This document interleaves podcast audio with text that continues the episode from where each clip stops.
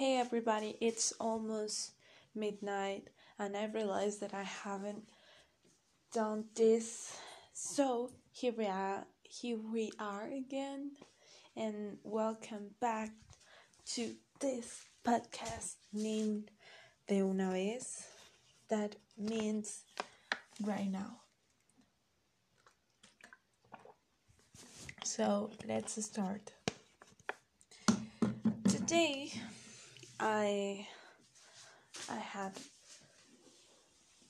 things to do and I took my classes and what else I I did.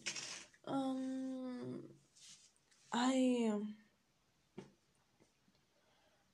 I was thinking of a lot about a guy that I met just a few days ago because for some reason I trust someone easily.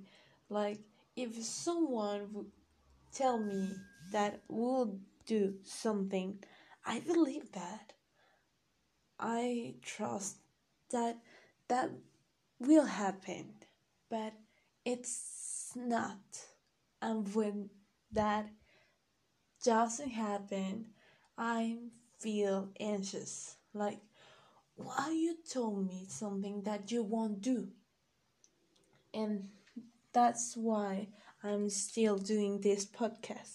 Because I said that I will do this little talking every single day, no matter what.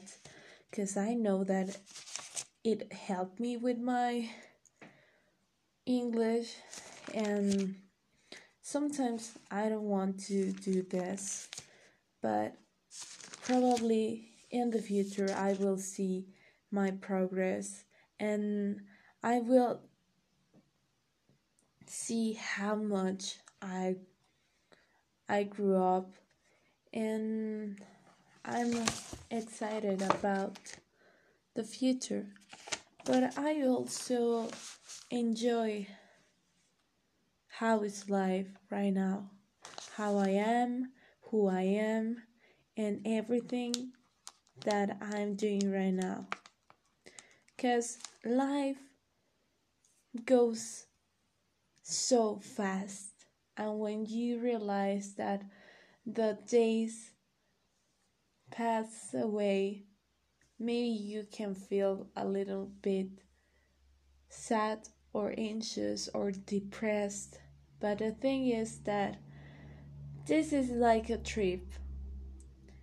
And maybe you don't know what would happen in the future.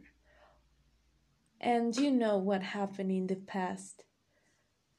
But what it matters right now it's that you are here making things. Probably are not all the things that you want to do, but at least you are doing something. And you're doing a great job.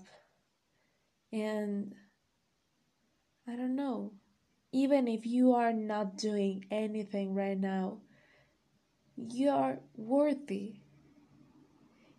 Your Bible are not just because you do something or you help someone or you um, make something better.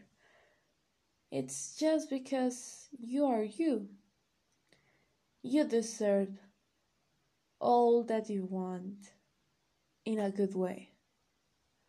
And probably this is the way that I'm trying to remember myself to be more calm and just flowing, but at the same time to start again no matter what. And being disciplined to go where I want to be. And basically, that's all I, I wanted to share with you guys. Thank you for so much for listening to me. And if there's no one listening to me. I know that this will be a good exercise for my brain. So, I love you guys. See you soon.